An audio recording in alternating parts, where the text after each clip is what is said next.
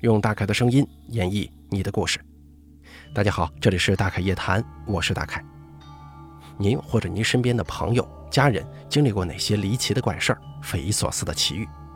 或者说您身边发生过一些让人印象非常深刻的事件，您都可以写下来给大凯投稿，并随稿附上您的网名、年龄以及性别。那么接下来的时间呢，咱们一起来听一下元亨利贞的故事终极部分的播出。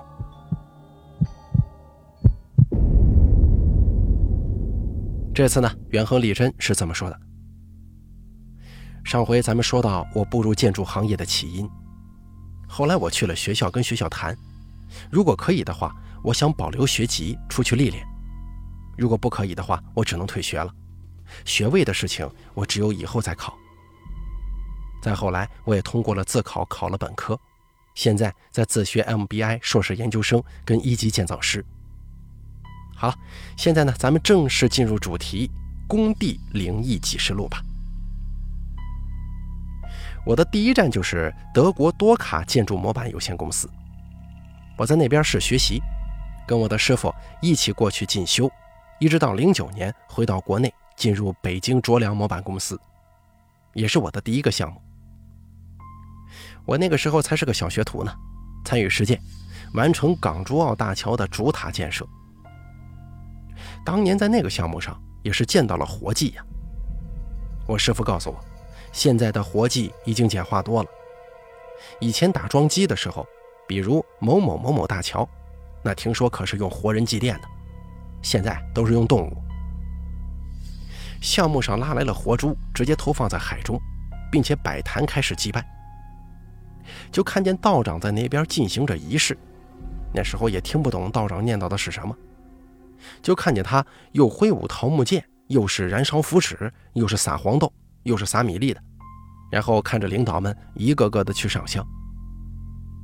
再然后，道长就坐在那儿，好像跟海龙王说话，说什么“我奉国家号召，特来叨扰龙王，借宝地升庄脊柱，完成两岸不世之举功业，建设一条通天大道，望龙王保佑中华，保佑我们顺利建功。”反正说了很多，最后就记得是敬天一炷香，祝地三杯酒，然后上香的上香，撒酒的撒酒。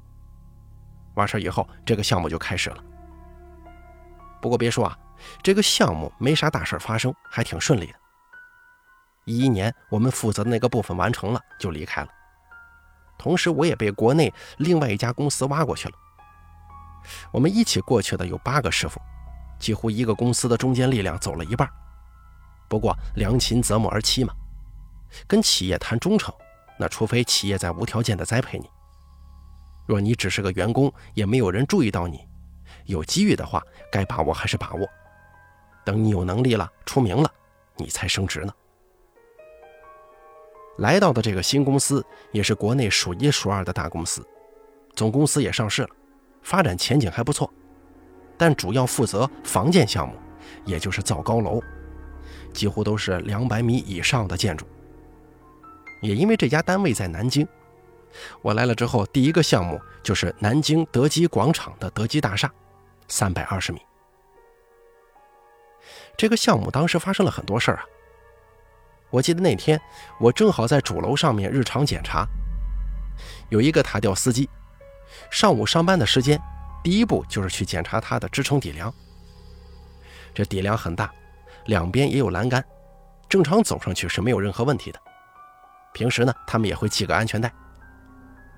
可是这位大哥呀，胆子比较大，他说他从来不系安全带，也没出过事儿。那天早上照常去检查，等他走到中间的时候，脚打滑，当时就巧了，他从那个栏杆下口缝里头滑出去了。下面是悬空的，两百来米高啊！因为这个洞是以后装电梯用的，所以留着。当时他那个姿势就仿佛被人抓住脚踝，然后拖出去的一样。先是腿出了栏杆，一屁股坐地上，一弹一弹的接着屁股出去，最后就是上半身了。在这种情况之下，人出于本能反应，应该会抓住点什么。可是他的手啊，就像是被什么东西给拴住了一样，动弹不得。就这样，我们一群人望着他，嗖的一声掉下去，最后传来“砰”的一声。我们赶紧跑下去，也有人打电话给项目领导。等领导赶来，我们已经把那边给围起来了。后来领导下令说：“把人抬出来。”我当时看见尸体了，不过很奇怪，从那么高的地方摔下来，没有血，头也没破。后来才知道，原来是身体内部的内脏全都碎了。当时项目上封锁了这个消息，赔偿了九十七万，没有报警，私了了。由于亲身经历了这个过程。后来了解到，此人脾气浮躁，在这边项目上性格特别不稳定，想给你调就给你调，不想给你调就调别的。年龄四十不到，好像小孩子才读小学吧。当时项目上立马就赔了钱，签了协议之后，听逝者的同乡说，没多久女人就拿着部分钱走了，把一部分钱跟孩子留给了老人。当然了，这些都是听逝者的同乡说的。那会儿我记得很清楚，这个项目一开始根本就没做过祭奠仪式，再后来又出现泵管堵塞，那个最严重了，几乎每次打灰都得堵一次，还有现场活动板房反水啊，等等等等。总之，那个项目是非常的惨。再后来，外围的玻璃幕墙也出现了一起特别诡异的事儿，因为做玻璃幕墙的时候。是要在比它高两层以上的外墙边缘安装滑槽的，因为那个滑槽是可以人工推动嘛。当时吊装第九层玻璃的时候，把玻璃固定在滑轮上，就发生了一件诡异事件。当时那玻璃啊，随着滑轮自动来回滑动，跑来跑去的，工人们也不敢上去拦。你要说这玻璃是被风刮的，那也不现实，因为这玩意儿自重在那摆着。那风力小于自重，那是吹不动的。当时这个景象，有人就说了：“这是小鬼耍闹啊！等他们玩好了就没事了。”那个玻璃幕墙的老板有点懂这个，就喊人去买了一些黄纸，还有糖果，还有香烟，找了个角落就在那边烧了起来。过了一会儿，奇迹发生了，纸钱的灰随风而起，像是小龙卷风一样走了，那块玻璃自然也停了下来。然后工友们就继续安装。我当时特别好奇呀，就去问那个老板：“哎，还真有这邪乎事儿吗？”老板点了点头说：“嗨，这种事儿我们见得多了，正常。”我听完之后一脸崇拜呀，搞个工程还真不简单，各方面都得懂啊。不过没过多久，我又被调到了华西村。再给大家说一说华西村天空之城这边。当时这个天空之城也是怪事连连。我的一个同事小七，当时呢在这边负责其中一部分。他这人呢嘴不太干净，脾气也不好，并且自大的不得了，并且他呢随地小便，在楼层上头几乎哪哪都有他的尿。所以有句话就说“多行不义必自毙”。记得是那年的十一月份，快年底的时候，我们要回公司开会。他骂骂咧咧地说：“开个鸡毛会呀，年年开，也不说给涨涨工资，来点实际的，一天到晚形式主义。”我们也知道他这个脾气，没理会他。虽然嘴巴碎了点但这家伙的技术还是可以的。我们也不跟他争论。那个时候，我们都是自家各扫门前雪，不管他人瓦上霜，各管各的。年底回去开会，这家伙从楼层上下来。回去收拾东西，准备去车站。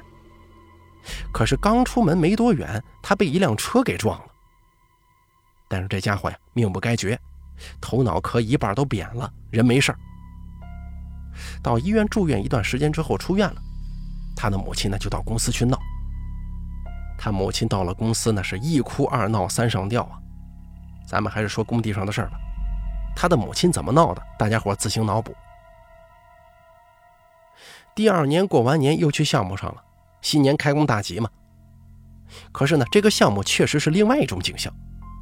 没错，刚过完年复工，出事儿了，有人跳楼了。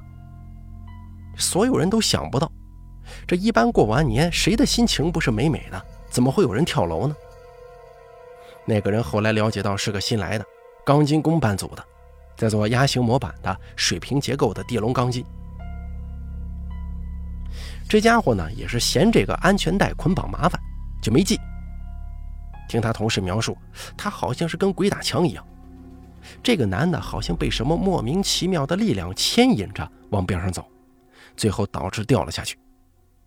而这位呢，掉下去之后根本就无法直视了，看了之后绝对做噩梦。项目上立马出面把尸体运走了，洒水车过来清洗地面。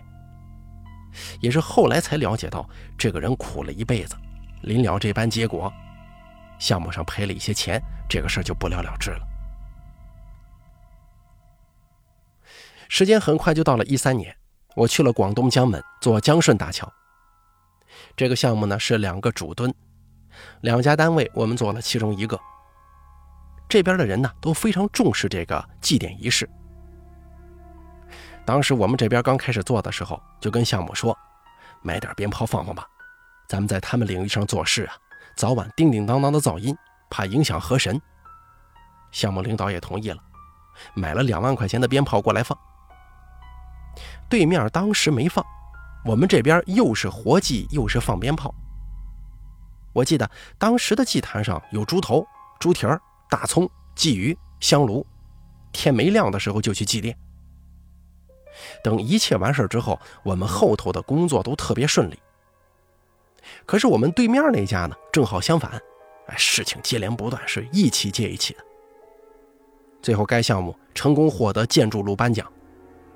那时候我就坚信，搞建筑啊，咱们就应该尊重当地的各路神仙，最起码图个心安呢。然后呢，我们就按照敬重本地神灵的规程去做。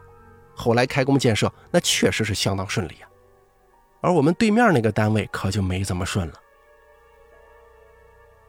还有一四年末，我被调到南京河西德基四期，负责这个项目。来到这个项目的时候啊，巧了。项目部人员是新街口德基大厦的原班人马，原项目人员都是老熟人呢。由于之前有过教训，现在他们特别重视这个祭奠仪式。我记得很清楚，那天早上四点来钟，大家伙就起来开始准备祭奠仪式。房建祭奠仪式差不多，贡品也差不多，就不做过多介绍了。那项目我捋顺了之后，就交给了别人。后来一直到他竣工。通过我了解啊，零伤亡，地标型建筑，三百二十一米的。后来听他们项目经理说，有些事儿还真由不得你不信呢。该做的一些祭奠绝对不能少。好了，咱们本期元亨利贞的这个故事分享呢，就做到这儿了。哎，这期给咱们开了眼界了。看到没有？有很多这种建筑啊，在开工的时候，或者说达到了某种建筑指标的时候呢，就会进行一些祭奠和祭祀，哎，会让你的工程进展比较顺利。如果说你没做的话，当然了，它也不一定百分之百会出现一些什么麻烦呐、事故啊。但是书中有一句话说的非常好：你不管你是哪里来的建筑公司，你到了人家本地破土动工，这个呢就有可能会犯冲啊，或者说有什么不吉利的，你提前祭祀一下，告知神灵。我个人也觉得。总归是好一些的，你说呢？好了，咱们中集部分呢就说到这儿了，接下来还有一篇下集，大家期待一下。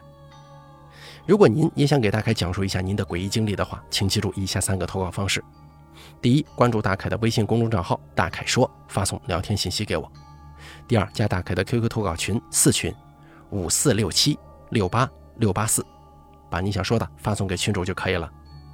还有第三种方式。把您的稿件发送到邮箱一三一四七八三八艾特 QQ 点 com 即可，我在这儿等着您的投稿。